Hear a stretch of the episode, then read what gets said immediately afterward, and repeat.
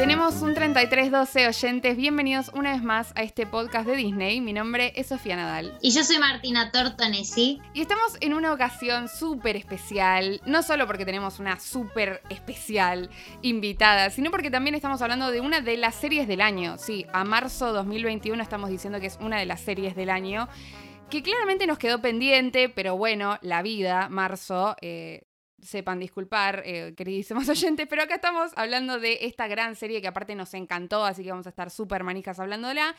Y tenemos a nada más ni nada menos que una invitada de lujo que se sumó a hablar con nosotras. Es una genia. Muchas gracias y bienvenida a este podcast Ana Manson, que seguramente la conozcan como Capitana en Twitter o Capitana Mardel en Instagram. Bienvenida, Ana. Hola Sofía, hola Martu, gracias por invitarme. Y nada, re contenta de estar acá charlando de WandaVision, porque como decíamos este, fuera del aire, es algo que todavía nos cuesta soltar. Así que yo creo que este podcast le va a venir bien a todo el mundo porque estamos todos extrañando la serie, me parece. Sí, no la podemos soltar, no podemos superarla, la estamos esperando todos los viernes y no llega encima. Pero bueno, por eso la tenemos a ella, a Ana. Muchas gracias por estar acá. Ella es asesora editorial de la, la revista La Cosa Cine súper conocida. Eh, trabaja también en Philo News, tiene un montón de podcasts como Final Alternativo, Malditas Series, Malditas Movies, un montón. También es creadora de Libria Store, que para los fanáticos de todo lo que tiene que ver con el merch y, todas las cuestiones así, medio eh, de pelis y de Disney y de Harry Potter y todo ese mundillo nerd que a mí me fascina encima. Ella es creadora de Libria Store, de este gran lugar y un montón de cosas más. Así que una vez más, gracias por estar acá. Y creo que ya nos podemos ir metiendo en esta serie que tenemos tantas ganas de charlarla, tantas. Sí, muchas. Gracias por esa presentación. Eh, la verdad que fue una serie que creo que semana a semana generó una manija, generó una cosa, se convirtió en un fenómeno más que una serie. Eh, yo creo que no es exagerado para nada ya ubicarla entre las mejores del año porque rompió con un montón de cosas y porque aparte es el regreso de Marvel que estuvimos un año entero sin eh, ver nada, en verdad se sintió mucho esa abstinencia, ¿no? Y además es una apertura nueva a una fase nueva del MCU y también dentro de todo, digamos que de una década, porque todo lo que, como comentábamos el otro día con Raya también, todo lo que vaya a salir ahora también es como la entrada a una nueva década del 2021 y, que estamos todos con muchas expectativas de ver y de seguir. Y tengo que confesar que soy una novata en el mundillo de, Marvel, que tal vez cometa en este, tal vez cometa en este, en este podcast algunos errores que espero puedan eh, perdonarme o voy a tener algunas dudas de principiante que espero que aquellos que sean más fanáticos me las puedan perdonar, pero como una persona que justamente no está tan adentrada y que no tiene tanto conocimiento tal vez de los cómics o de las raíces y bien de las bases así de bien fanáticas, tengo que decir que es un contenido muy, em, muy llamativo, muy innovador que tiene su marca Marvel, pero que al mismo tiempo tiene su sello personal. ¿O no? ¿Vos qué opinás, Ana? Sí, tal cual, tal cual, porque lo que hicieron esto es jugar con los formatos em, para utilizar eh, todo lo que es las referencias de sitcom, no solo de, ahora, sino de los 50 y de los 60 en adelante, me pareció una locura, me pareció un experimento narrativo increíble, rejugado para lo que es Marvel, porque sabemos que hay una fórmula, digamos, que se manejan en, un terreno seguro. Y sin embargo, eh, fase tras fase creo que le van poniendo como un condimento extra y hasta ahora este me pareció el más arriesgado de todos, especialmente si bien no era la idea comenzar la, fase 4 con esta serie, eh, sí creo que, fue como muy eh, osado de su parte, muy innovador todo lo que propusieron, más de meternos a este mundo sin saber mucho y entrar así, entrar de golpe, así como si estuviéramos en el show de Dick Van Dyke en los años 50 y, como tener que, que pactar con, esta, con este tipo de narrativa a la que no estamos acostumbrados. Sí, y de hecho me parece también, me pareció, bueno, ya podríamos ir adentrándonos un poco, ya hablando de los primeros episodios, el capítulo 1 y el capítulo 2 que se estrenaron el mismo viernes, ¿no? Me pareció a mí ver en redes sociales que las aguas estaban como bastante divididas en el sentido de qué es esto, qué es esta cosa nueva, no entiendo nada, me encanta, y la gente que sencillamente le pareció aburrido, que había poca acción, Em, nada, ya, o sea, ya de entrada eh, te das cuenta que se la jugaron en ese sentido, como decir, bueno, que la carta de presentación de esta serie sea algo que te deje tan descolocado, tan novedoso y que justamente, como decíamos, tiene inspiración en los años 50 en esa sitcom de, de Dick Van Dyke Show y también en el segundo episodio de Encantada o Bewitched, Em, que se las pueden ver, referencias a ellos se encuentran a lo largo de, las presentaciones, algunos guiños y demás. Así que, Sofi, a ver, ¿qué podemos encontrar en este primer episodio? Repasando un poco los hechos más importantes. Para repasar, como decíamos, todavía no pasa mucho, pero a mí me encantó. O sea, sí, como decías vos, fue polémico, generó polémica. Ahora vamos a ver un poco eso, a ver, Ana, ¿qué opinas vos? Pero para repasar en principio qué es lo que pasa, no mucho, ¿no? Tenemos eh, esta pareja súper inusual, como le dice Wanda a Visión, que los amo, todavía no lo supero. Eh, y tenemos esta pareja que tienen una cita, en, la, en el primer capítulo tienen una cita que ninguno de los dos recuerda qué es, después es una cena con el jefe de Visión, cosas muy raras pasan en el medio, ellos no se acuerdan de dónde vienen, esos son como los primeros guiños raros, ¿no? Y después ya en el segundo nos vamos un poco más allá, ¿no? Tenemos todo este, em, eh, digamos, la trama gira alrededor de este acto de magia que ellos tienen que hacer para el show de talentos del barrio eh, de Westview, ¿no? Eh, y bueno, aparece ya un par de cosas en color porque cosa que no aclaramos, estos primeros capítulos, como claramente son homenaje a la sitcom de los 50 y los 60, están en blanco y negro, lo cual me pareció un detalle bellísimo, ¿no? Pero ya tenemos estas dos primeras cuestiones. Aparece un helicóptero a color, encima color rojo, y después se ve de nuevo la sangre de uno de los personajes de Westview cuando se le rompe un vaso. Y nosotras nos preguntábamos, a ver, Ana, si tenés alguna hipótesis o, o si lo podemos debatir entre nosotras. ¿Habrá alguna razón por la cual estas cosas se mostraban de color rojo? O sea, se veían a color, pero específicamente de color rojo, ¿no? Yo creo que tendrá que ver con la estética de la serie o demás, pero tal vez hay algo que se nos escapa. No, sí, creo que tiene que ver, un poco es una decisión estética, eh, pero a nivel narrativo es como las cosas también que las sacaban, me parece un poco a Wanda de esa realidad, ¿no? Nosotros todavía no sabíamos muy bien qué estaba pasando, pero estas cosas eran como las que la descolocaban, eran cosas que no estaban programadas dentro de su show, porque después, más adelante, bueno, nos vamos a enterar de esto, ¿no? Que es todo un show eh, armado y producido por ella. Y cuando algo, me parece que cuando algo se salía del guion, como el droncito este con forma de helicóptero, o la sangre, que claramente no estaba planeado que pase eso, em, o, bueno, incluso vieron que tenía como comerciales en el medio, y en el comercial la, lucecita de la tostadora también estaba en rojo porque era como un recuerdo de ella metiéndose ahí.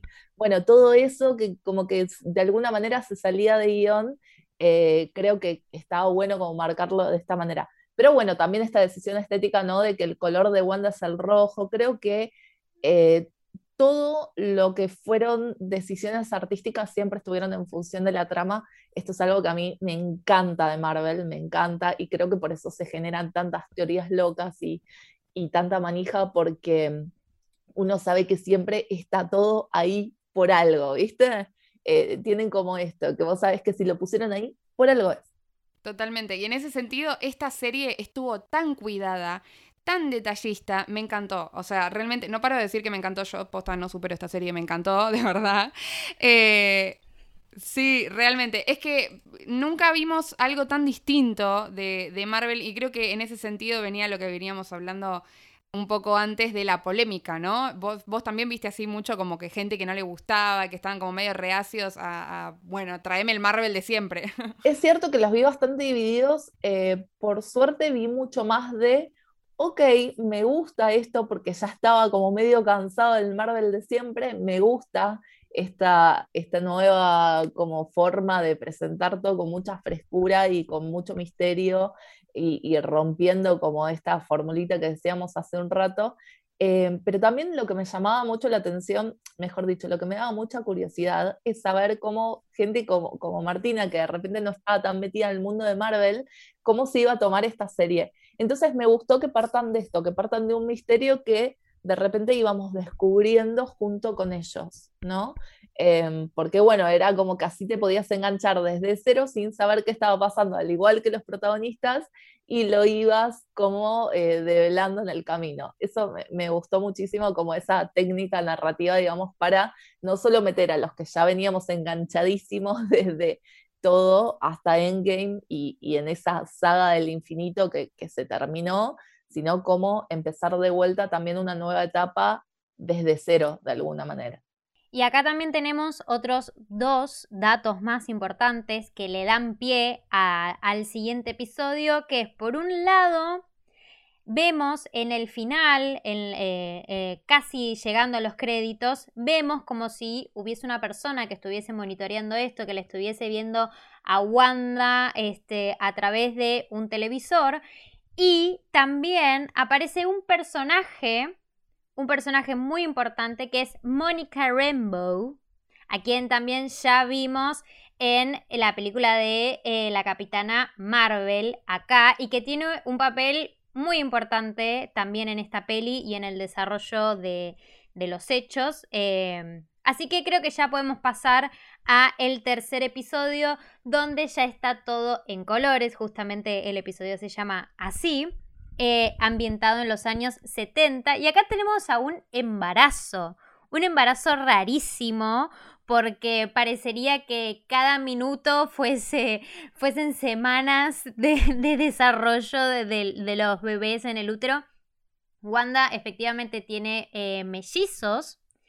Y acá es donde Mónica, justamente como decíamos antes, tiene como un lapsus así de, volver a la normalidad, de decir, sí, a tu hermano lo asesinó Ultron, eh, vos tenías un hermano, Pietro, y ahí es como que ya a nosotros nos quedó como, ah, bueno, control mental, y te da esta primera sensación de que en realidad Wanda tiene a todos controlados de una manera perversa. ¿Y qué opinan de este episodio? ¿Les gustó o no les gustó? Sí, para mí fue fuertísimo, te digo, me encantó porque me agarró desprevenida.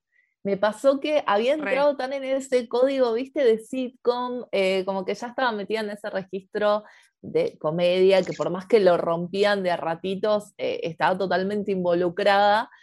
Y de repente traer a, bueno, cuando Mónica rompe personaje, ¿no? Que, que en ese momento eh, se hacía, no, no, no es que se hacía pasar, ella creía que era Geraldine. Sí. Eh, bueno, rompe personaje y de repente es Mónica Rambo y recuerda a Ultron, es como que te trae todo eso, todo ese bagaje que, del que hablábamos recién, que, que todos traíamos de, o la mayoría traíamos de, de Marvel y de las fases anteriores, y como que ahí te mete, pero te sumerge en el mundo de Marvel de golpe. A mí me pasó que me emocionó encima la mención a su hermano, la reacción de Wanda, todo. Eh, bueno, el hecho de que sus hijos fueran mellizos y ellos también, me agarró súper desprevenida y me emocionó un montón. Me gustó mucho eso que hicieron. A mí lo que me encantó de ese episodio, además de todo esto que mencionás, que también, o sea, se me hasta se me pone la piel de gallina, eh, me fascinó el capítulo en todo sentido, pero lo que me gustó fue que dieran vuelta el personaje de Wanda, porque realmente me encantó lo que dijiste, porque yo, a mí también me reagarró desprevenida. Me sorprendió mucho que ya al tercer episodio, la que era la mala, entre comillas, por verlo en, términos Marvel, ¿no? Siempre hay un bueno y un malo.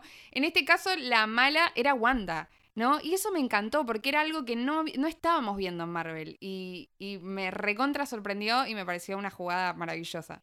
Y y ya con esto que vemos a, Mónica, que es como expulsada, rompe mil paredes y demás, con toda la furia de Wanda, eh, Wanda, a Wanda se la ve como como que construyen un personaje de Wanda así como muy de madre leona, luchona, súper protectora de, sus hijos y, y, de su familia, ¿no?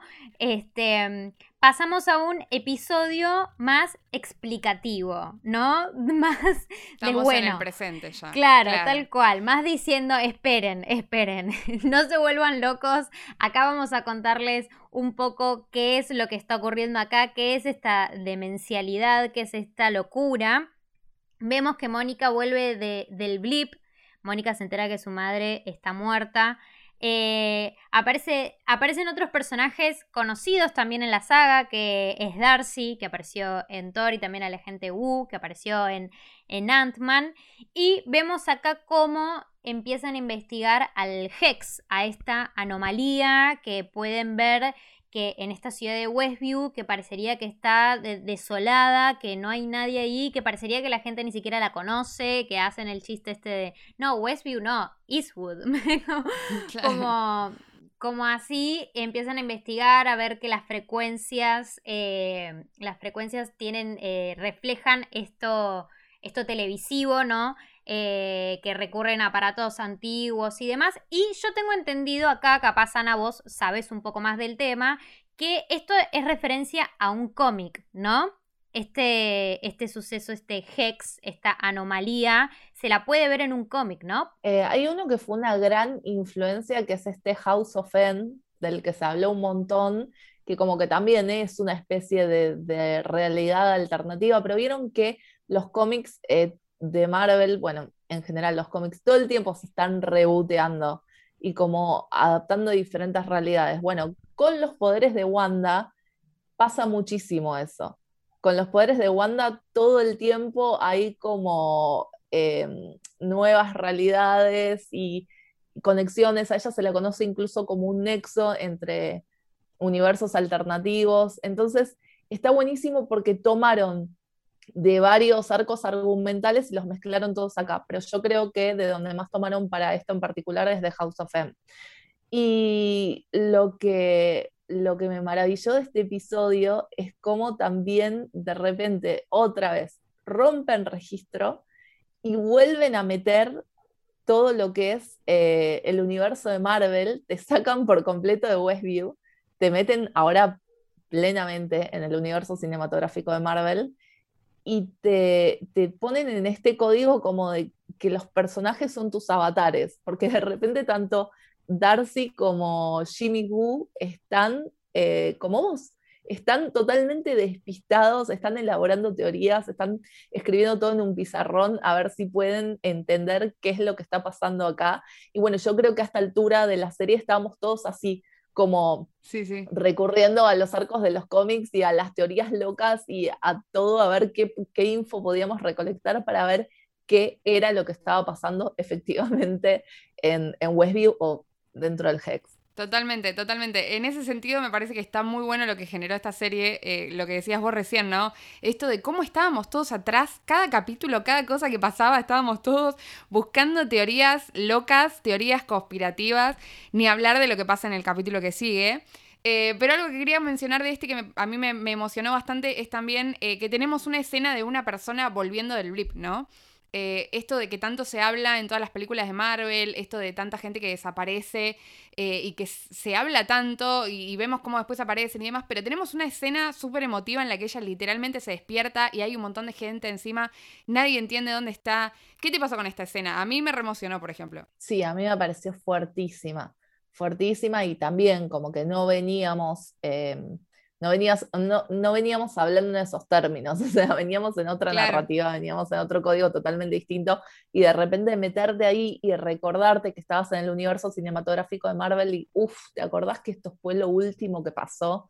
Como que el, blip no se llegó a explicar, si bien hubo como eh, cierta explicación en tono jocoso en la última película de Spider-Man, toda esta cuestión del drama eh, después del blip todavía no se había explorado.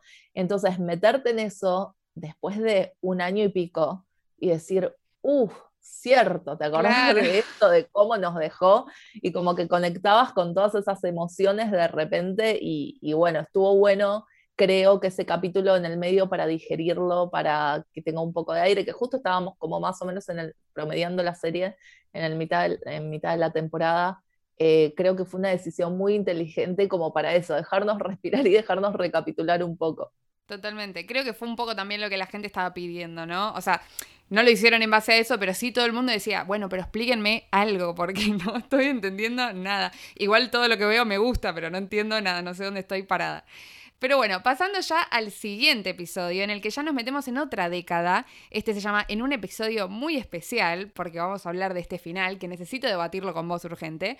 De este episodio en el que ya estamos en la, década de los 80. Hay mucho homenaje a Family Ties y a Full House, que encima es una serie que me encanta y que tiene un guiño, eh, porque en Full House actuaban las gemelitas Olsen, las bebitas, que encima son hermanas de Elizabeth Olsen, así que claramente. Hay un poco también esto, ¿no? Mechando universos como hace Wanda con sus poderes. De hecho, se llevó mucho mejor eh, Elizabeth con, Hollywood porque fue como una decisión más consciente que ella, eh, la, suya, mientras que a sus hermanitas, bueno, nada, las hicieron actuar y pobres tías por ahí no querían saber nada, pero, pero sí, están buenísimos esos, esos pequeños guiños que por ahí, si no lo sabes, no te perdés de nada porque en verdad no hacen a la historia, pero si lo sabes es como una recompensa extra para el fan.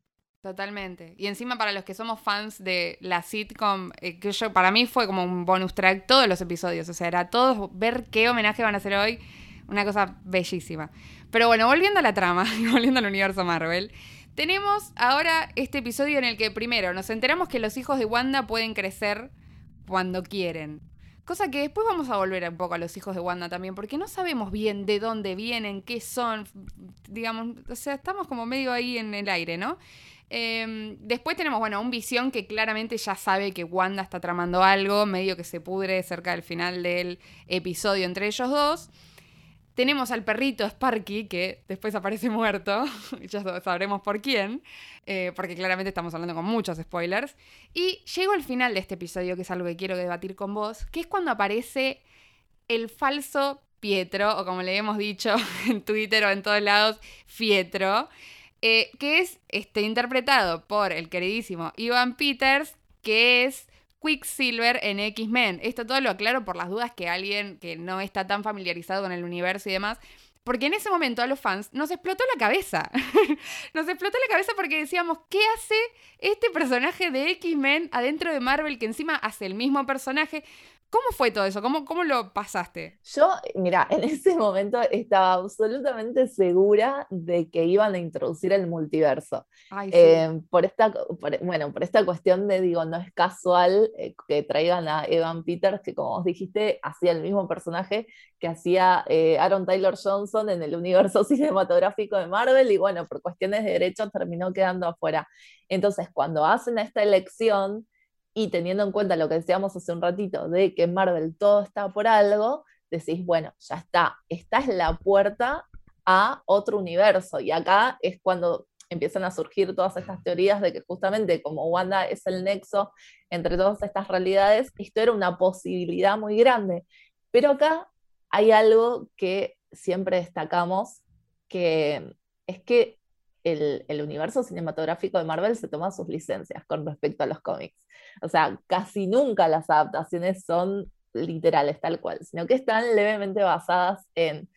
Y, acá, bueno, es donde entraban un montón de, interpretaciones que yo siento que si bien fueron para divertirse, eh, todas estas teorías locas y qué sé yo, en algún punto se terminó yendo, se le terminó yendo de las manos a Marvel, porque se armó semejante cosa, semejante bola de nieve atrás de todo esto, que ya estábamos todos convencidos de que había mucho más de lo que en realidad terminó siendo, o, o de lo que se confirmó, digamos, porque hay un montón de cosas que quedaron eh, sin confirmar, quedaron ahí claro, quedaron como a futuro. Eso quería mencionar. Hay, mm, eh, tengo entendido que hubieron muchas cosas, incluso un final alternativo, que tuvieron que descartarse por cuestiones de la pandemia, ¿no? O sea, recordemos que WandaVision arrancó a grabarse en el 2019, lo interrumpieron por la pandemia, por el confinamiento, el aislamiento y de hecho lo terminaron de grabar ahí al límite. Sí, em, incluso bueno, esto de que tuvieron que moverla para adelante también, porque la fase 4 empezaba con Black Widow, que ya lleva más de un año retrasada, seguía, mm, creo que con la serie de Falcon en The Winter Soldier, y recién después venía WandaVision. Entonces, no solo tuvieron que adelantarla y hacer que sea como el nexo, si, si vale el juego de palabras que conecta eh, a la última fase con esta nueva, sino que además, eh, esto que decís vos, Martu, les falló, o sea, les fallaron los planes como le falló a todo el planeta eh, por cuestiones de pandemia y también, según dijeron, cuestiones de presupuesto para los efectos visuales. Bueno, sabemos que esta serie tiene un nivel de producción a la altura de una película, entonces ya eh, debe haber llegado a un punto en que tuvieron que poner un límite presupuestario de, bueno, en definitiva estamos haciendo esto para, para TV, para la pantalla chica. Así todo, no creo que ese final que se descartó hubiera cambiado mucho los hechos, porque eran eh, cosas mínimas que tenían que ver con enfrentamientos, pero el resultado iba a terminar siendo el mismo. Sí, ahora que mencionabas también en lo de las cuestiones del presupuesto, eh, habíamos visto ahí por, el, por internet, navegando, surfiendo la web, que eh, cada episodio tuvo un presupuesto de 25 millones de dólares, o sea, un montonazo, y que si mal no nos equivocamos sería como una especie de récord de presupuesto, o sea, no hay serie que haya tenido el mismo presupuesto, así que directamente Disney, Disney Plus dijo, vamos a toda por esta, vamos a romperla. Y hablando, volviendo un poco tal cual, eh, invirtieron todos los ahorros. Y volviendo un poco al, episodio, yo quiero decir que me parece que este episodio, en, mi opinión, es... Eh, es mi favorito y creo que también es el que mejor está logrado o mejor me consiguió como generar esa sensación de incomodidad porque ocurría esto de que, no sé, por ejemplo, Wanda y Visión estaban peleándose, Visión le estaba reclamando cosas a Wanda y de fondo había una musiquita toda re alegre, ¿me entienden? tipo, o los créditos, como Wanda diciendo, ah, no, o sea, vos me querés que, que arranquemos a pelear acá y te pongo los créditos. Así es como que este episodio fue el que para mí mejor logró esa, ese, entrelazado entre este mundo paralelo medio turbio que todavía no sabemos bien qué está pasando y la máscara de la televisión y el tener que hacer de cuenta que está todo bien. Eh, y esto, y que vuelve a como a evidenciar más aún todavía que la que está teniendo el control de todo esto es Wanda, es Wanda quien toma las decisiones. De hecho, le preguntan a ella, este, mm, Agnes le pregunta, uy, dijo esto, vos querías que yo diga otra cosa, ¿no? ¿Querés que vuelva a entrar? ¿Querés que lo vuelva a hacer? Es como, acá ella está, está Wanda full directora de la serie, digamos. Eh, estuvo buena también esa parte que vos decís, porque como que empezaban a romper este registro cómico, a meter el drama, eh, te dabas cuenta de que Visión tenía su autonomía y también te planteaban como cierta duda de hasta qué punto, eh, digo, el drama dentro de Westview, porque ya el drama de afuera lo estábamos viendo, pero en Westview hasta ese momento era como que todo se mantenía ¿no? en una burbuja eh, divina y hermosa. Pero, pero también te planteaban esto de hasta qué punto eh, Wanda estaba en control, ¿no? Como que te plantaban esa duda y vos decías, pero ¿realmente está en control o está haciendo eh, intuitivamente lo que puede para mantener esta realidad a flote? Em, yo creo que ya en ese punto, bueno, como que la mayoría nos, ya nos habíamos dado cuenta de que lo que Wanda estaba haciendo partía desde, desde su dolor y desde su duelo y que tenía que ver con tapar eh, un montón de traumas, ¿no? Pero creo que ahí todavía estábamos dudando mucho de si estaba ella realmente detrás de todo o si había alguien más a cargo. Tal cual, sí, a mí también me gustó mucho eso, porque como te digo, a mí me gustó cuando dijeron, nos mostraron, che, miren, la mala acá es Wanda. Pero también me gustó cuando después la empezaron a mostrar perdida dentro de toda esa realidad, ¿no? Esto de ¿realmente es la mala? O sea, no sé hasta qué punto ella tiene el control, como decías vos, eh, ¿no? Que habría otra puerta. Que me encantó porque se abrían sub, eh, subuniversos todo el tiempo, ¿no? Porque era bueno. Está bien, ¿ella es la mala o no es la mala? Bueno, pero ¿qué es Visión? ¿De dónde salió Visión? Y los hijos, y, era como que había un montón de preguntas, pero al mismo tiempo tenía su hilo eh, que te iba llevando, ¿no? Lo que nos lleva al siguiente episodio, capítulo 6, que ya estamos más cerca del final, eh, los años 90. Tenemos un eh, clarísimo homenaje a Malcolm in the Middle, eh, con esta familia muy noventosa.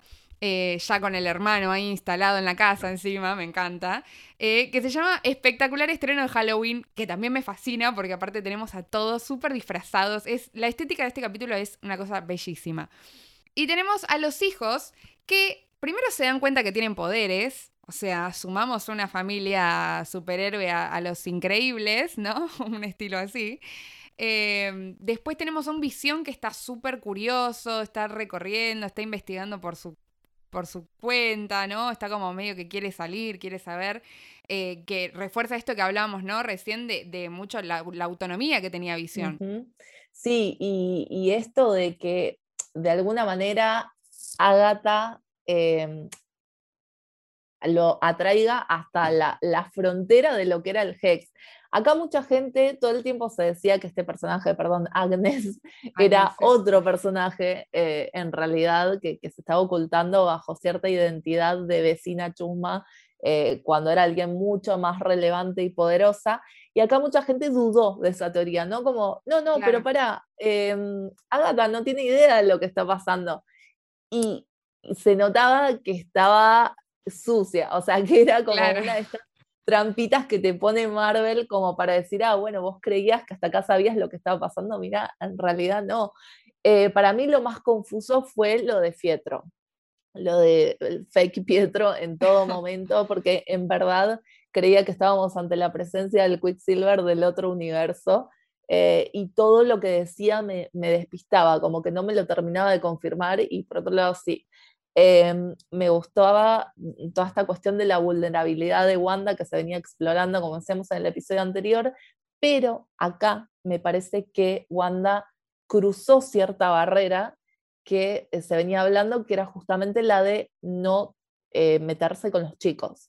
Hasta el momento no habíamos visto niños en, eh, dentro de Westview. Entonces, hasta ahí, digamos que Wanda no había pasado cierta línea moral después de la que todavía tenía cierta redención. Y en ese momento como que vos decís, ah, no, pero está al horno. O sea, esto es el camino a convertirse en villana villana. Em, estuvo, estuvo bueno para donde lo llevaron y ese episodio en general también me gustó, igual que vos, Sofi, me gustó mucho el tono. Y acá también hay otra cosa que ocurre, que ya ocurrió en otro episodio, que es como ese flash que tiene Wanda de ver a Pietro como muy pálido, medio muerto, que ya le había ocurrido antes con visión. Y yo no, no, entiendo muy bien, a ver cuáles son sus teorías de qué es lo que está viendo ella en ese momento. Ella está viendo los cadáveres, no está viendo los cadáveres, está proyectando... Para mí esto es psicológico, o sea, em, Wanda está proyectando a full sus propios miedos, sus propios traumas, sus propios recuerdos. Em, todo lo que ella ve ahí es lo que trae, el bagaje que trae consigo. Y, ahí es como que en estos pequeños em, deslices, como que empezás a ver ¿no? su, pérdida de control. Em, me gustó muchísimo porque eran como cosas muy sutiles primero y después ya cada vez eran más fuertes. Em, pero me gustó cómo estuvo dosificado a lo largo de los capítulos y que te hacían plantearte estas dudas que creo que también, que es algo que todavía no hablamos, algo a lo que lo ayuda mucho el formato semanal, porque todo esto no hubiera podido pasar, todas estas teorías y, y todo este fenómeno detrás, si no hubieran respetado ese formato y se hubieran sacado todos los capítulos de una, porque ya no tenía gracia.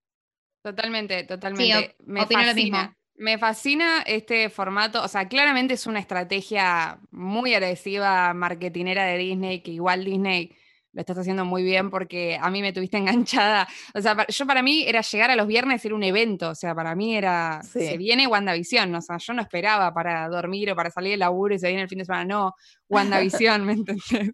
Necesitaba saber más, más de este universo. Y podemos pasar ya al capítulo 7, en el que nos vamos a una de las series que ahora encima la está rompiendo porque la gente la está redescubriendo, que es el capítulo 7 que se llama Abajo la cuarta pared, un gran homenaje a los años 2000 y un gran homenaje a The Office. También hay mucho de Modern Family, pero creo que los fanáticos de The Office dijimos, ay, está, para nosotros. Para mí, claramente son más referencias a Modern Family que a The Office, porque ustedes vieron a Wanda imitándola a Claire. Me muero de risa. Para mí claramente le estaba imitando a ella. Me encantó. Me encantó este episodio también, este, este formato. Y en este episodio también tenemos a Mónica, que volvió al Hex, volvió a ingresar y acá volvió una Mónica 2.0, digamos, porque volvió con poderes, volvió con volvió con habilidades nuevas. ¿Qué es esto? ¿Hay alguna referencia a este personaje, a estos poderes en algún cómic? Tienen la, o sea, ¿ustedes qué opinan? ¿Creen que a partir de esto van a salir series nuevas con este personaje? ¿Van a hacerlo más protagonista? ¿Qué les parece? Sí, seguramente. Eh, Mónica los, en los cómics es fotón y tiene como este, estos poderes que vimos ahí en la serie. Y a mí lo que me llamó muchísimo la atención es que de repente esta subtrama de WandaVision se convirtió en una historia de origen de otro personaje completamente distinto. Eh, algo que me parece que nadie se esperaba era que presenten a una nueva superheroína dentro de, lo que era la serie de WandaVision, porque ya de por sí estaba tan cargada de, cosas que mm, no sé si nos la vimos venir. Eh, para mí fue algo muy sorpresivo. Y, me gustó muchísimo no solo cómo le dieron el espacio a desarrollarse al, al personaje de Mónica, porque digo, te, mostraban claramente que ella también estaba atravesando por un duelo, que todo lo que hacía la hacía movida por eso, como que en ese sentido siento que fue orgánica la introducción en esta serie porque básicamente se trató siempre de eso, entonces su camino fue paralelo al de Wanda en cierta manera, eh, sino que bueno, además establecieron conexiones con otras series que van a venir más adelante, seguramente el personaje de Mónica Rambo aparezca en Miss Marvel, ya está confirmado que va a aparecer en la película de Capitana Marvel 2 también. Entonces, está bueno eso, cómo fueron hilando. Viste que siempre Marvel te cuenta una historia, pero por atrás están tejiendo toda otra cosa. Y hablando de Mónica, ya que estamos hablando de, o sea, digamos, tiene un origen, su personaje, todo. A mí lo que no me termina de quedar claro, y esto lo traigo a debate, pero porque yo creo que no lo entendí, es cómo, cómo obtiene ella sus poderes. ¿O es algo que lo vamos a ver más adelante porque en realidad no termina de quedar claro? Eh, yo creo que es pasando por el Hex, como que mm, ella cuando sale y cuando le dicen, vos ya vieron que Darcy le hace todo un escaneo. Le dice, vos atravesaste dos veces el Hex, entraste y volviste a salir. Y todo esto provocó como una, no dicen la palabra, pero provocó como una especie de mutación en el ADN de Mónica Rambo. Entonces, bueno, muchos esperamos que venga por ese lado, ¿no? Que de alguna manera sea una forma de referirse al gen X y que eventualmente dé pie a toda la cuestión de los mutantes y los X-Men, que por si la gente no sabe todavía, no estaban dentro del universo de Disney porque pertenecían a Fox. Ahora, cuando Disney compra Fox, ya se pueden meter en ese terreno. Y creo que no hay mejor personaje para hacerlo justamente que Wanda, porque Wanda es la que en los cómics altera siempre estas realidades y juega con eso. Eh, entonces, bueno, creo que a mí me parece que fue una manera sutil de, de meter esa pista y decir, bueno, Em, Mónica al pasar ya, ya estaba advertida ella, mirá que te cambió el ADN cuando pasaste dos veces por el, Hex. Al pasar por tercera vez y haciendo tanta fuerza, no solo demuestra una resistencia espectacular ya para cualquier ser humano, tanto físicamente como de voluntad, ¿no? Sino que además queda con estos poderes que, bueno, dejan la puerta abierta a un montón de cosas más. Y en este episodio también descubrimos cuál es la verdadera identidad de Agnes. Eh, si nos, ¿Qué les pasó? ¿Acá a ustedes les sorprendió o no les sorprendió? A mí Yo medio que me la veía venir, como venían diciendo ustedes. Em, pero nada, es un personaje nuevo que, mm, que, también tiene su, historia dentro de Marvel y, dentro de los cómics. Em, ¿Y qué opinan de ella? ¿Qué les pareció? Eh, Catherine Hahn es espectacular, la actriz es, gloriosa. La verdad es que me encantó que sí, estuviera también aprovechada sí, en este papel. Em, y lo que es el personaje, eh, fue como muy revelador en cierto punto que el, personaje secundario de la vecina metida y de la mejor amiga y qué sé yo que siempre está en la sitcom de repente cobrara esta, este protagonismo, ¿no? Pero bueno, todos los más fans como que ya nos la recontra digamos venir por el juego de palabras del nombre, porque ella siempre estaba presente en circunstancias como, oh, casualidad, justo en el momento que lo necesita Wanda. Creo que no fue una sorpresa y tal vez hubiera estado bueno que fuera una sorpresa, pero en este sentido sí, parece que con el personaje de eh, Agnes o Agatha Harkness había ya demasiadas pistas, ya era un toque evidente. Y yo acá te quiero preguntar, Ana, porque no me quedó muy claro, tal vez yo, porque soy, eh, porque hay algo de lo que me perdí, algo que no entendía. Claro que la serie la vi dos veces, le metí ganas para poder hacer este episodio bien informada, pero yo no termino de entender bien cuál era la influencia que tenía Agatha sobre Wanda, porque en un principio, cuando yo vi esta revelación, dije, ah, bueno, en realidad Agatha lo que estaba haciendo era controlar la mente de Wanda y hacer que Wanda controle la mente de los demás. Y así, o sea, como una super eh, mega bruja, una meta bruja, digamos, para controlar a otras brujas. Pero después nos terminamos enterando que en realidad la que termina siendo más poderosa acá es Wanda y que Wanda en realidad sí era la que estaba trayendo visión, sí era la que estaba proyectando sus hijos. Entonces, ¿cuál es verdaderamente la influencia de, de, de Agatha sobre, sobre la trama y, y sobre Wanda? tal como vos decís, Martu, creo que jugaron mucho con nuestras expectativas en ese sentido, porque siempre quisimos, aparte de que haya alguien atrás de Wanda, porque de alguna manera la absolvía de todo lo que estaba haciendo, ¿no? Si alguien la estaba manipulando. Em, pero bueno, no, Agatha, el rol que jugó más que nada, como ella lo dijo, fue esperar pacientemente y de alguna manera influenciar a Wanda, porque todo el tiempo estaban influenciando a Wanda durante los primeros episodios, ¿no se acuerdan? Para que tenga hijos. Eh, todo el tiempo era for the children, for the children, hay imágenes de chicos, hay incluso como unas escenas subliminales ahí metidas eh, muy de flash en un segundo. Y, mm, bueno, y, básicamente el interés de ella, todos pensamos que era en sus hijos. Eventualmente no se dejó claro eso. Digo, cuando termina el episodio parece que Agatha está mucho más interesada en los poderes de Wanda, en realidad, que en los dos pibes. Em, pero, pero bueno, nada, todo eso está por verse, porque los poderes que ella pensó, de alguna manera Agatha pensó que los iba a poder absorber, eh, se le volvió totalmente en contra.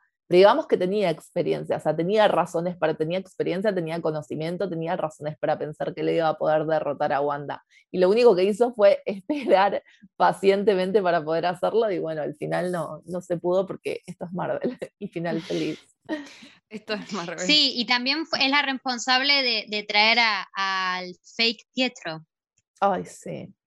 Sí, eso fue, creo que un poco como para sacudir ¿no? la, realidad de Wanda, como para despertarla, a ver si, si ella se despertaba eh, y se daba cuenta de lo que estaba haciendo. Pero bueno, a mí lo que me gusta es cómo narrativamente fueron haciendo esto, fueron semana a semana metiéndonos pistas y despistándonos que obviamente lo volvés a ver todo en una sola temporada y es otra cosa, pero por eso digo que creo que es algo que permite el formato semanal y que no hubiera sido posible si nos lo devorábamos en una sentada, en una maratón. Tal cual. Y hablando de eh, devorarnos las cosas, eh, nos quedan los últimos dos capítulos que medio que ya van combinados también, ¿no? Porque, digamos, o sea, pasan cosas muy importantes en ambos, pero es como medio que ya va todo en la misma línea argumental. Y lo digo. Porque en cualquier serie pasa esto. Pasa que como veníamos, como decís vos, ¿no? Veníamos acostumbrados a que cada, cada capítulo era una historia nueva, un escenario nuevo, personajes distintos. En este caso ya tenemos todo en un presente, ya tenemos gente que está despierta, ¿no? Tenemos una Wanda que ya sabe qué está pasando, eh, un visión que también, entonces, digamos, cada uno está en la suya, pero tenemos todo dentro del, del mismo presente consciente, ¿no? Y hablando del capítulo 8, que es en el episodio anterior.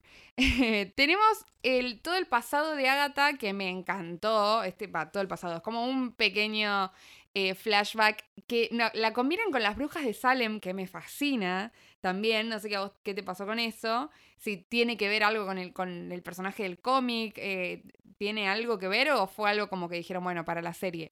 No, metieron este elemento, me parece que para la serie y, creo que está bueno porque me pasó igual que vos, no me esperaba este flashback, está también como esta historia de origen de Agatha dentro de la serie.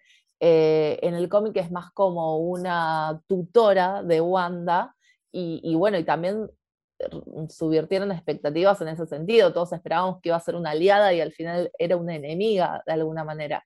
Este, pero sí estuvo buenísimo y este de vuelta, el paralelismo con Wanda, ¿no? Como el, el flashback de ella y después todo el flashback por la historia de Wanda eh, y cómo nos llevaron a repasar todo lo que le había pasado y acá, bueno, se explicó, finalmente se confirmó la teoría de que las sitcoms eran porque era el, recuerdo feliz que ella tenía de su infancia en, en Sokovia y, y bueno, y acá ya se largó por completo el formato de sitcom, o sea, la, sitcom llegó hasta el episodio anterior y listo, chao, acá ya entramos por completo en la realidad.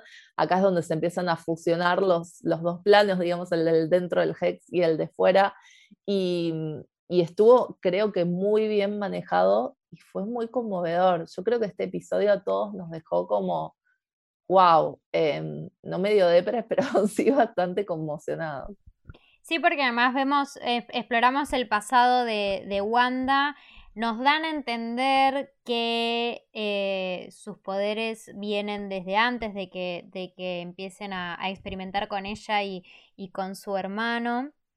Y como que todo el pasado de las brujas y demás me dio esa sensación de, como decían ustedes recién, de decir, ahora van a sacar una serie sobre Agatha. Mm. ahora Igual van a sacar una serie sobre Agatha. Eh, estoy, así como dijimos, ahora van a sacar una serie sobre Mónica, así, tal cual. Disney, si estás haciendo un estudio de mercado, quiero que sepas que nosotras fanáticas estamos para una serie de Agatha, o sea, sáquenla, por favor. Sabelo, sí. Sí, sí, sí. Y en, esta, en este episodio también hay una frase que yo sé que Ana, porque lo vi, que lo publicaste, una frase que nos rompió el corazón a todos, que es la que le hice visión a Wanda, que es algo así como, bueno, que es la tristeza, sino un amor que perdura. Eh, nada, como que me hicieron enamorarme por completo de ellos dos como, como pareja. Y, sí, y la verdad, si bien esto, o sea, si bien estos episodios para mí, estos últimos dos, fueron los más eh, Marvel, digamos, de, porque retornamos a la acción y retornamos a, cosas que ya habíamos visto antes. Eh, sí fueron los que más me emocionaron, sinceramente, los que más me hicieron poner la piel de gallina de decir, ay, con el último lloré, definitivamente lloré a mares. Tipo, yo los quería juntos, yo quería que, que fuese, que el final fuese otro, que no se tuviesen que despedir. Pero bueno, nada, fueron muy buenos episodios. Y en el siguiente episodio, el final de la serie ya definitivamente, eh, ya una vez confirmado que Wanda fue la que empezó con todo esto, la que inició el Hex, esta anomalía y que es toda una proyección de, de su psiquis en el sentido de decir de, de, todo el dolor que ella estaba teniendo y de un montón de cosas y deseos que ella estaba reprimiendo, acá vemos que evidentemente es ella la única que puede revertir esta situación, porque ni siquiera la gente de, del SWORD es capaz de, de, de, volver, de traer a la gente a, a, la normalidad, de despertarla y ella tiene que tomar esa difícil decisión. Para mí eso es como lo más fuerte de la serie, de que es ella la que lo inició y es ella la que tiene que revertirlo. Tal cual, sí, es fuertísimo. Y, y, como vos decías en el episodio anterior, te muestran tanto y te hacen sentir tanto, no solo la conexión de Wanda con Visión, sino también, y esto lo hablamos un montón entre fans, lo sola que la dejaron el resto de los Avengers y el resto del mundo, digo, que no le dieron nada de contención con todo lo que estaba pasando y, con los poderes, que, con el peligro que, manejaba, que ella fuera, que ella tuviera esta explosión emocional, que, es como que, viste, te pones en el lugar de ellos dos y sí, querés todo para esta pareja y querés que se puedan sobreponer a todo esto y también entendés em, finalmente cuando tienen que tomar la decisión, porque, miren, yo algo que siempre digo es que para mí los héroes de Marvel, por lo menos los héroes del universo cinematográfico de Marvel, eh, son héroes no por sus superpoderes, sino por sus eh, capacidades extraordinarias, pero como humanos como su poder para superarse, su fuerza de voluntad, eh, siempre siguen adelante y se levantan. O sea, para mí es eso lo que, lo que los hace heroicos, no sus poderes. Entonces, acá es donde te muestran eso de Wanda, ¿no? Que en definitiva, creo, siento que más allá de que no es un final súper feliz, es un final muy Disney en ese sentido. Es un final donde ella se da cuenta de, de todo lo que tiene que hacer eh, y se termina eh, sacrificando por los demás y, haciendo lo correcto. Tal cual. Y me parece muy interesante esto que decís, que me parece un análisis súper acertado, eh, de lo sola que la dejaron, ¿no? Y yo me acuerdo que vos decías que si hubiera otro personaje, no hubiera quedado tan sola. Y creo que ¿a dónde es en eso? Porque es una teoría que me encanta porque yo siempre Team Natalia, eh, y antes de, bueno, antes de ir a ver Endgame hice como todo el rewatch, eh, obviamente, del, del, MCU, llegando hasta Infinity War, y, me di cuenta de esto, ¿no? De que Natasha, el personaje de Black Widow, era un personaje que siempre fue como el pegamento del grupo, el pegamento de los Avengers, siempre conectó con todos. Eh, o fíjate que era, tenía su amistad con, con Hawkeye, tenía su amistad con Capitán América, bueno, tenía su relación con Hulk, incluso T'Challa desde el momento que lo conoce ya tiene una conexión automática con él, o sea, se nota también su, eh, su pasado de espía, digamos, y cómo tiene ese don de gentes de poder eh, conectar con todo el mundo. Pero, pero, bueno, pero usado para el bien, porque siempre ella se estuvo redimiendo ¿no? de todos sus crímenes pasados. Mm, y, me gustaba muchísimo cómo siempre estaba Natalia ahí como la contención emocional del grupo, siempre salvando las papas. Entonces yo decía, bueno, esto con Natalia no hubiera pasado porque claro. Eh, efectivamente Natalia no la hubiera dejado sola a Wanda bajo ningún concepto. Totalmente. Y pasa esto, ¿no? Que, que vos te pones a pensar y en realidad todos tienen su final feliz. Pero nadie. Y, Wanda, loco, ¿se pueden acordar de Wanda? ¿Alguien puede pensar en Wanda, pobrecita? O sea, Claro, eh, pero bueno, pobre, ¿no? Y termina cayendo en todo esto de generarse sola su propio final feliz, eh, que es muy, muy triste. Y ya yendo al final, final, final, final, finalicísimo, tenemos una Wanda que absorbe eh, al final todos los poderes de, de Agatha, en realidad medio que la engaña, aprende así de rápido todos los trucos del, del, libro, del cual ahora vamos a hablar, y abraza esta nueva identidad de bruja escarlata. ¿Qué opinamos de este traje que para mí es una cosa increíble, un look increíble, diosa, diva, te amo, mi nueva superheroína favorita más o menos? Eh, Eh, bueno, ¿y qué opinamos de todo esto? Y quiero que hablemos un poco del libro, ¿no? De, este libro que ella después se lleva y cuál es el origen de ese libro y para qué va a servir y con qué se va a conectar y bueno, todas estas preguntas que surgen, ¿no? Sí, el Darkhold, que supuestamente es un libro escrito por algún antiguo dios oscuro eh, con magia rúnica, entonces es algo que, a lo que Wanda, digo, nunca tuvo acceso, no tiene el conocimiento.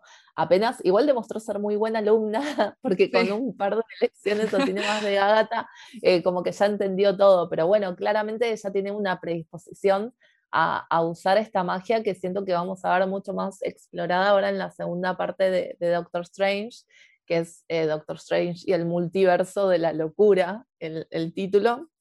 Y Wanda ya está confirmadísima. Eh, bueno, y un poco esto que vimos al final en esa escena post créditos tan loca, es un poco lo que hacía Strange, ¿no? Como proyectar su, este, su, alma, si se quiere, al plano astral, mientras él está ahí en el plano físico haciendo su vida cotidiana. Em, y lo que más me llamó la atención, bueno, no solo que ya está como en este modo full bruja escarlata, con su traje y con todo, cuando está estudiando el Darkhold a toda velocidad, eh, sino, bueno, el llamado de sus hijos. Entonces, como que por eso queda como esta subtrama abierta de, bueno, claramente los hijos van a jugar un rol importante. Em, mi teoría es que los hijos más adelante van a ser parte de los nuevos Avengers, que es este grupo del cómic donde están ellos dos, eh, Speedy Wiccan, que, se llaman así por sus poderes, eh, y bueno, y se unen a eh, Cassie Lang y Hulkling y, y, Miss Marvel y un montón de otros personajes, Kate Bishop, que va a aparecer en la serie de Hawkeye. Pero bueno, de ahí, como decíamos hace un ratito, ¿viste? De ahí a que Marvel adapte tal cual y, sean ellos los sucesores, bueno, como te va a faltar un montón. Pero siento que de alguna manera esta nueva fase va para ese lado. Con respecto al traje, chicas, también lo amé, lo amé fuerte, lo amé Aparte nos venía faltando esta presencia femenina desde que no teníamos a Natalia. Y, y, vieron que tiene como unas reminiscencias al traje de Magneto también, que, que en algunas versiones de los cómics es su padre. Entonces como que Está buena este Y otro personaje más que quedó medio dando vueltas por ahí es el White Vision, el, este visión blanco que regresó, que tiene absolutamente los mismos poderes y las mismas habilidades que tiene Visión, solamente que no tiene la gema, la gema de la mente, y que además se va. No muestran nada, o sea, se va simplemente volando, como que se da cuenta que, que en realidad él lo mandaron a destruirse a sí mismo, básicamente, y se va. O sea, te, está esa ventana, otra ventana más que dejaron abierta a que vuelva a aparecer, a que aparezca como villano, a que, aparezca como un personaje nuevo. Totalmente, la verdad que todo esto... Eh, todo lo que generó, aparte la serie, me parece que en ese sentido está muy bueno. Todas las preguntas que nos dejó también y toda la manija que nos dejó para ver cómo sigue todo esto en Doctor Strange 2, que todavía falta. Pero bueno, no importa, acá seguimos haciendo la manija mientras recordamos esta serie. Eh, y bueno, y a modo de cierre, Ana, ya para agradecerte por todo este debate hermoso y todos estos datos de color hermosos que nos tiraste, estos easter eggs, todos estos debates. Em, no sé, ¿le querés poner un puntaje a la serie de 1 al 10, dar como una mini conclusión? Aunque igual estuvimos dando mucho nuestra opinión, básicamente nos encantó, pero bueno, eh, a modo de, conclusión, eh, digamos, relacionando un poco las expectativas que tenías con lo que te terminó eh, pareciendo. Fuerte, fuerte. Yo creo que sí, le pondría tal vez un 8 o un 9, pero por todas las cosas que no cerró, por todas las, por todas las puntas que dejó abiertas, ¿no? Como que al ser una miniserie eh, hay muchísimos, ya sabemos que no va a tener segunda temporada porque es un, como un capítulo en sí mismo, pero hay muchas cosas que quedaron sin responder y que bueno, tiene lógica igual porque siempre dentro del de, eh, universo cinematográfico de Marvel sabemos que funciona así, sabemos que funciona con proyección a futuro. Pero, pero bueno, me hubiera gustado que resuelva algunas cositas que quedaron pendientes, me hubiera gustado que Agatha tenga más desarrollo como Agatha y no tanto como, como Agnes, la vecina chismosa. Tuvimos muy poquitos episodios para explorar sus, habilidades y todo. Eh, sí me copa muchísimo que no hayan cerrado esa puerta. Eh, pero bueno, me gustó mucho el viaje de, como se habrán dado cuenta en este podcast, me gustó mucho todo el viaje de, de Wanda su, conexión con, visión y, todo lo que aprendió a lo largo de esto. Y más que nada, por fuera de la historia, eh, todo lo que hicieron a nivel narrativo, jugar con los formatos, em, jugársela a filmar con tecnología de esa época, porque eso también fue algo que, que no dijimos que hicieron un montón. Em, y me parece que, que fue bastante arriesgado y salió muy bien el experimento. Realmente, realmente quedamos todos maravillados con esta serie, la disfrutamos un montón y también disfrutamos muchísimo tu presencia acá. Muchas, muchas gracias Ana por sumarte, por tu tiempo, por la buena onda. Y ahora, nada, cerrá eh, diciendo un poco dónde te pueden encontrar, qué proyectos estás haciendo, así la gente que aún no te conoce te puede conocer todavía más. bueno, siempre muy multitasking. A mí me pueden encontrar en, en Libria, en Libria Store, en todas las redes. Que es el local, y no solo local, sino comunidad temática de, de cine y series. Em, nos encuentran como arroba libre story en el local que es en Ambrosetti 740 en Caballito. Eh, después pueden leer también mi trabajo en La Cosa Cine, soy asesora editorial de la revista que sale todos los meses y se puede conseguir online. Y bueno, escuchar algunos de todos los podcasts que hago. Como vos dijiste al principio, Sofi, me pueden encontrar en Twitter como arroba capitana con doble N y en Instagram como arroba capitana Marvel. Entonces ahí van a poder como encontrar los links a, todos mis trabajos. Pero muchas gracias a ustedes, chicas, por invitarme. Em, como les decía al principio, cuesta mucho soltar esta serie, así que está bueno repasarla una vez más porque la, la, vinimos viviendo semana a semana y está bueno este, ¿no? Como hacer el, el, cierre de todo lo que fue esta primera temporada. Así es, hemos revivido WandaVision porque no la soltamos y vamos a seguir sin soltarla, pero bueno, muchas gracias Ana por estar acá una vez más. Y ahora sí, Martu, llegamos al final de este episodio en el que claramente todas estas preguntas que tenemos no son solo nuestras, sino que también nuestros oyentes deben tenerlas. Y queremos saber qué les pareció a ustedes la serie, que seguramente la amaron también como nosotras, pero para eso nos tienen que buscar en nuestras redes para poder andar eh, diciéndonos qué opinan y, contándonos todas sus, sus teorías también. ¿Dónde nos pueden encontrar, Martu? Recuerden que pueden encontrarnos en arroba tenemos un 3312 en Instagram y en arroba tenemos un 33-12 en nuestro Twitter. Ana, muchísimas gracias de vuelta, te agradezco yo, que ahora te agradeció Sofía antes, ahora te agradezco yo. Te agradezco muchísimo que hayas estado acá. Me encantó todo lo que dijiste, eh, toda la info que nos trajiste acá y vamos a cerrar un poco esta serie que en mi opinión, o sea, yo creo que esta serie destaca mucho por el, el medio más que el mensaje, digamos. En este sentido del formato que mencionábamos, algo tan poco eh, visto antes, tan particular y que ojalá Disney se siga animando a, hacer este tipo de propuestas tan arriesgadas. Muchísimas gracias a todos los que nos escucharon hasta este momento. Yo soy Martina Tortonesi. Y yo soy Sofía Nadal. Y simulacro terminado.